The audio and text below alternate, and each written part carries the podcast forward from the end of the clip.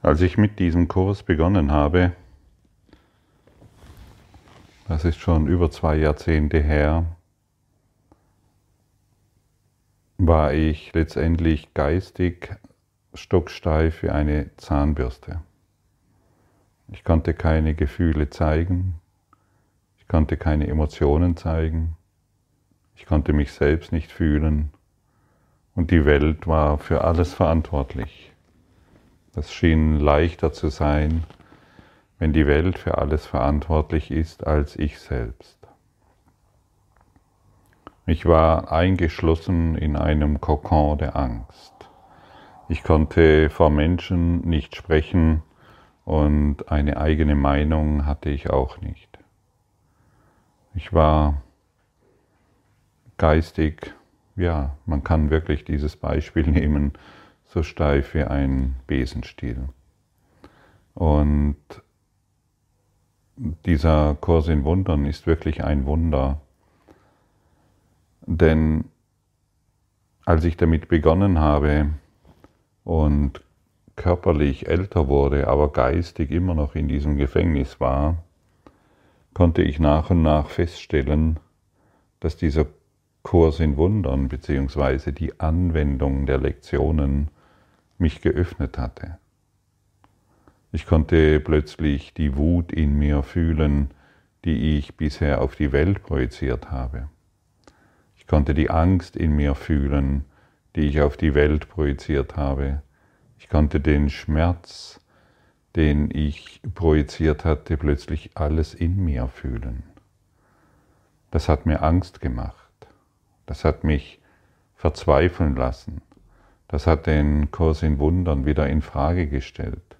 Es sollte doch alles besser laufen, wenn ich diesen Kurs mache. Es sollte doch alles einfacher sein. Es sollte doch leichter werden. Aber ich kam nicht umhin, diesen Schmerz, diesen Hass, diese Wut und diese Angriffsgedanken in mir zu fühlen. Und ich habe den Eindruck, wir alle kommen nicht darum herum, mein Widerstand gegen diese Phänomene war enorm. Ich äh, habe lange Jahre Widerstand geleistet. Ich wollte immer noch mein altes Denkmodell aufrechterhalten und gleichzeitig in Frieden kommen, was natürlich niemals funktionieren kann.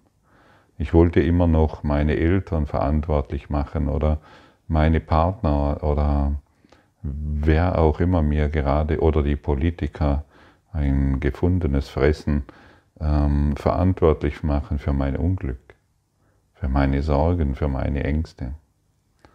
Und dennoch bin ich an diesem Kurs in Wundern dran geblieben. Ich habe weiterhin, ich habe gefühlt, dass das oder zumindest auf einer bestimmten Ebene verstanden, dass das, was hier drin steht, für mich hilfreich ist. Und dass ich hierher gekommen bin, um diesen Kurs in Wundern zu praktizieren. Was daraus geschieht, wusste ich nicht. Und so bin ich dran geblieben und langsam konnte ich mich aus meinem Kokon lösen und ich konnte einen kleinen Spalt hinausschauen in eine Welt, die mir bisher so fremd erschien. Und durch die Praxis konnte ich meiner Wut und meinem Schmerz und meiner Angst endlich begegnen, und es in mir heilen lassen. Ich musste nicht mehr nach außen schauen und den Schmerz, den ich in außen sehe, in mir dissoziieren. Und so laufen wir, so habe ich den Eindruck und so beobachte ich es, wir alle durchlaufen diese Phasen des Kurses im Wundern, wo wir uns erstmal selbst begegnen müssen und immer noch versuchen anzugreifen. Und irgendwann legen wir auch diese Angriffsgedanken nieder. Wir legen diese Projektionen nieder. Wir legen unsere Waffen nieder und bemerken, auch wenn es nicht immer gelingt, wir bemerken, Mist. Das hat wirklich alles etwas mit mir zu tun.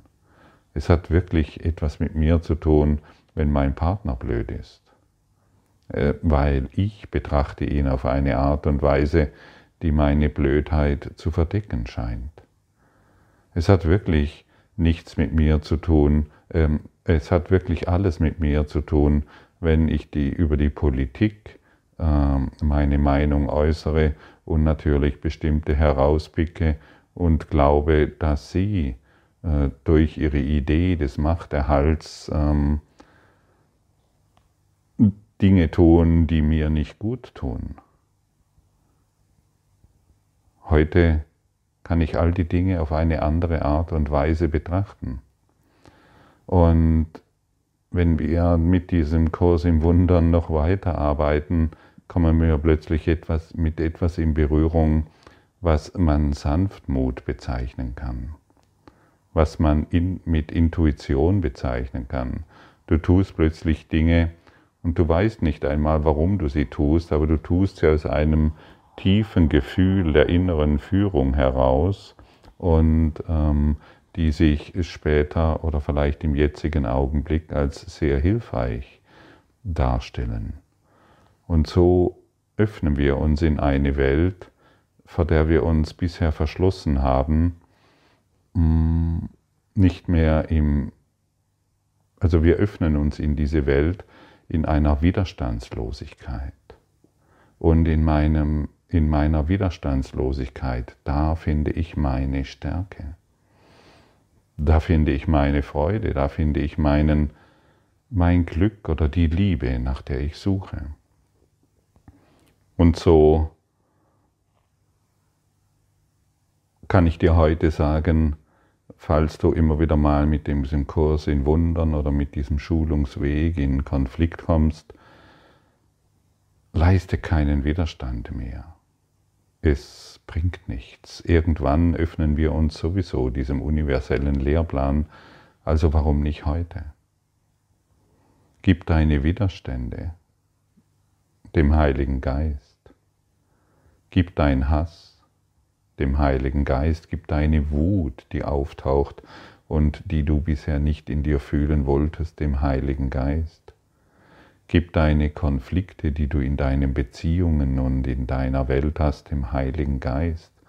Deshalb ist er da. Ja, und jetzt kannst du mich fragen, ja, wie mache ich das?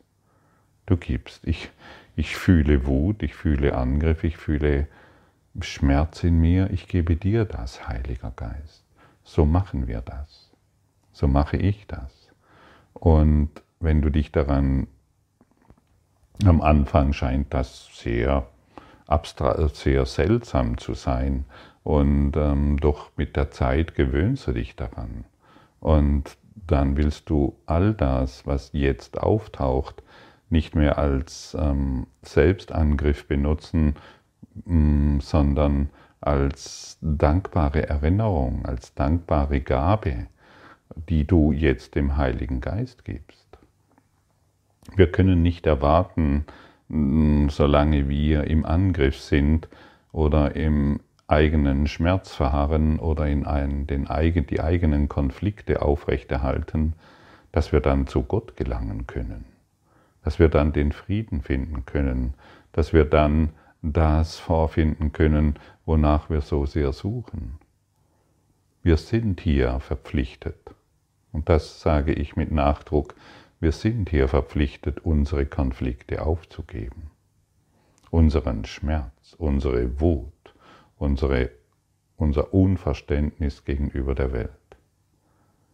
Und irgendwann kommst du an den Punkt, das Versprechen liegt in dir, wo all das auftauchen muss, was du bisher versucht hast zu unterdrücken.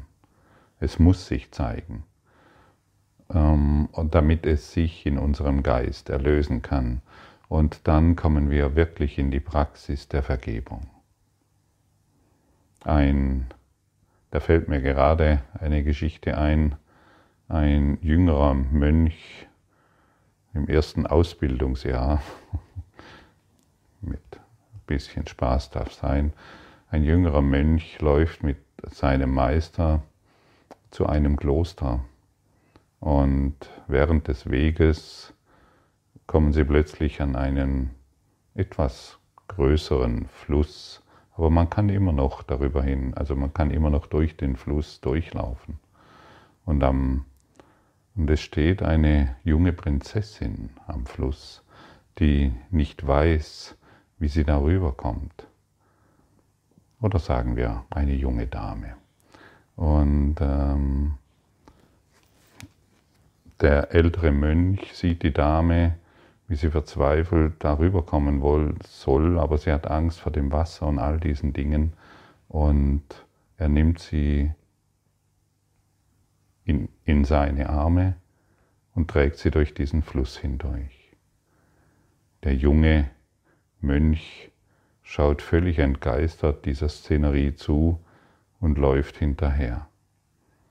Als sie den Fluss überquert hatten, setzt sie der ältere Mönch am Ende ab und läuft einfach weiter. Die junge Dame bedankt sich herzlich und so laufen sie weiter. Und nach ein paar Kilometern fragt der junge Mönch den Älteren, wie konnten Sie nur dieser Dame über den Fluss helfen? Wir sind doch, wir haben doch ein Gelübde abgelegt, dass wir das andere Geschlecht nicht berühren wollen. Und der Mönch sagt zu diesem jüngeren Mönch, und warum trägst du diese Dame immer noch? Das soll uns einfach aufzeigen, wir sind nicht mehr verpflichtet, die Vergangenheit in uns zu tragen. Wir sind nicht mehr verpflichtet, unsere alten Ideen mit uns herumzuschleppen. Wir tun die Dinge, wir tun die Dinge, die zu tun sind und denken nicht mehr darüber nach. Wir lassen los, was wir loszulassen haben und wir vergeben an dem Punkt, an dem wir im Konflikt sind. Noch einmal, wir sind nicht mehr verpflichtet, die Vergangenheit hinter uns herzuschleppen, wie der junge Mönch, der völlig irritiert war über die Handlung seines Lehrmeisters. Und deshalb schaue du nicht mehr auf die Vergangenheit, schaue du nicht mehr auf, die, auf das, was du bisher getan hast oder nicht getan hast, sondern betrachte die heute, den heutigen Tag und jeden Moment in diesem Tag als ein völliger Neuanfang. Werde sanft und staune, was sich in deiner Sanftheit zeigen will. Trete heraus aus deinem Kokon von Gelübden, von Schwüren, von Überzeugungen, von Ängsten, von deinem eigenen geistigen unsichtbaren und doch sichtbar für jeden aus diesem Gefängnis heraus. Und dann können wir diese heutige Lektion, die uns angeboten wird, auf einer völlig neuen Ebene verstehen. Meinen Vater lieben heißt seinen Sohn zu lieben. Und hier kann es passieren, dass du in die Ebenenverwechslungen hineinrutscht. Ja, wie kann ich diesen Idioten lieben? Wie kann ich den Mörder meines Kindes lieben? Wie kann ich meinen, wie kann ich denjenigen lieben, der mich in der Kindheit vergewaltigt hat oder geschlagen hat oder manipuliert hat oder ähnliche Dinge mehr? Jedem von uns fällt irgendeine Geschichte ein, die er noch nicht losgelassen hat an der er immer noch festhält. Und solange wir diese Lektion auf der persönlichen Ebene betrachten, solange fällt es uns schwer, diese Lektion zu praktizieren. Was ist denn der Sohn?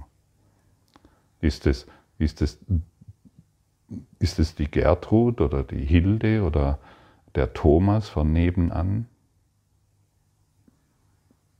Nein, das ist nicht damit gemeint. Der Sohn ist der Christus. Und mir hat immer wieder sehr gut dabei geholfen, ich muss ihn ja nicht mögen, aber ich kann ihn lieben. Und dadurch gehe ich selbst in eine andere Ebene. Ah ja, ich muss ihn nicht mögen, ich muss auch sie nicht mögen, aber ich kann ihn lieben. Und dadurch begebe ich mich eben in die Ebene der Liebe. Und wenn ich das lange genug praktiziere, dann werde ich plötzlich auch erfahren und sehen können, dass ich ihn auf der persönlichen Ebene auch lieben kann. Und deshalb beginnen wir nicht mit der persönlichen Ebene, sondern mit der Metaebene, mit der übergeordneten Ebene der Liebe. Und sobald ich dies tue, lasse ich los von der persönlichen Ebene, die mir dann, die dann auch für mich selbst nicht mehr wichtig ist. Also ich selbst begreife mich dann nicht mehr als Person, als jemand, der auf der persönlichen Ebene eine andere Person lieben muss. Das, passt, das wird dir sehr schwer gelingen und ich habe, wie gesagt, Jahre damit verbraucht und du kannst heute die Abkürzung gehen. Ich muss ihn ja nicht mögen, aber ich kann ihn lieben. Und wenn ich ihn liebe, werde, werde ich Gott erfahren. So einfach und so simpel ist das. Und ähm, du bist eingeladen, diese, dieses hier wirklich nicht, nicht gleich in Widerstand zu gehen, weil du noch die junge Dame mit dir schleppst, sondern auf eine neue, sehr interessante Ebene ähm, in die Liebe zu kommen. Und ich sage öfters in den Podcasts oder wo auch immer ich Menschen begegnen, die Silke und ich sind auf der persönlichen Ebene total unterschiedlich. Aber was uns verbindet, ist die Liebe. Und nicht die persönliche Idee von Liebe, sondern eben die übergeordnete Liebe. Und wenn wir dort herausfallen, dann wird es immer sehr kompliziert. Und sobald wir uns wieder darauf besinnen, um was es sich wirklich dreht, dann sind wir in dieser Liebe und da haben wir diese Freude. Und es ist absolut aufregend, in der Liebe zu sein und niemanden mehr zu brauchen. Es ist eine völlig neue Erfahrung, die auf uns, auf dich wartet. Denn die persönliche Ebene, die braucht den anderen. Die übergeordnete Ebene der Liebe lässt alles los. Du brauchst nichts mehr und du brauchst auch den Partner nicht mehr, aber du bist in Liebe. Das macht wirklich Freude. Und so kommen wir zu Lektion 246. Meinen Vater lieben heißt, seinen Sohn zu lieben.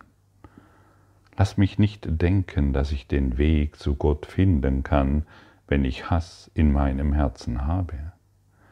Lass mich nicht versuchen, den Sohn Gottes zu verletzen und denken, ich könne meinen Vater oder mein Selbst erkennen. Lass nicht zu, dass ich mich nicht erkenne und noch immer glaube, dass mein Bewusstsein meinem Vater enthalten oder mein Geist sich all die Liebe vorstellen kann, die mein Vater für mich hegt und all die Liebe, die ich ihm wiedergebe. Kurz formuliert, solange wir eben noch unseren Hass und unsere Wut und unsere Schmerzen und unsere Konflikte in uns tragen und sie auf jemand anderen projizieren, wie kannst du dann Frieden finden? Wie kannst du dann wirklich behaupten, du würdest lieben?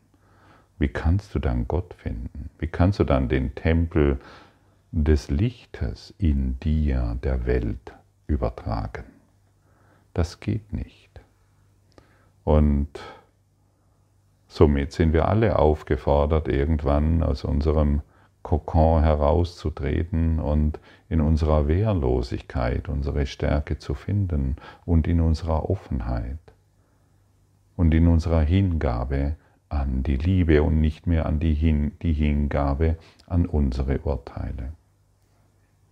Und deshalb lade ich dich ein, dir auch dir Zeit zu lassen. Ich bekomme immer wieder Mails zugesendet, wo ich deutlich spüre, dass hier mehr Geduld angebracht ist. Unendliche Geduld bringt sofortige Ergebnisse. Aber meine, meine Idee, das müsste schneller gehen oder besser oder anders gehen oder noch, noch, noch doller anders funktionieren, ja, die bringt mich immer wieder vor dieselbe Wand, vor der ich stehe und ich schlage meinen Kopf wieder an diese Wand an. Ich führe mir wieder die Schmerzen zu. Es muss nicht schneller gehen. Ziehe du nicht mehr am Gras, entwurzle du das Gras nicht mehr, sondern bleib geduldig in dieser Lektion und verstehe, was Liebe wirklich bedeutet. Es dreht sich nie um unsere persönlichen Geschichten. Es dreht sich immer um ihn, um den Christus, um den, um den Geist und um die göttliche Anwesenheit, die dir überall begegnen kann, wenn du willst. Stelle dir mal vor, überall, wo du dich bewegst und überall, wo du bist, begegnest du göttlicher Anwesenheit.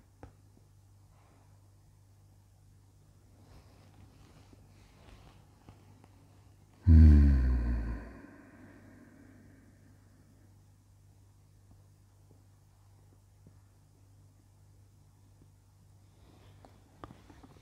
Und so lass uns noch auf das Gebet schauen, das uns heute überreicht wird. Ich will den Weg annehmen, den du, mein Vater, als denjenigen für mich wählst, auf dem ich zu dir komme. Denn das wird mir gelingen, weil es dein Wille ist. Und ich möchte begreifen, dass das, was du willst, auch das und das allein ist was ich will. Und, ich, und so beschließe ich, deinen Sohn zu lieben. Amen. Und in dir ist ein Weg angelegt. Und diesem Weg hast du schon zugestimmt. Und jetzt kämpfe nicht mehr gegen diesen Weg, sondern sage Ja zum Leben, sage Ja zu dem, was dir begegnet, sage Ja zu jedem. Und du wirst sehen, du wirst schneller dorthin gelangen, wo du wirklich hin willst, als du, dir, als du es dir jemals ausdenken kannst. Seinen Sohn zu lieben bedeutet ihn zu lieben.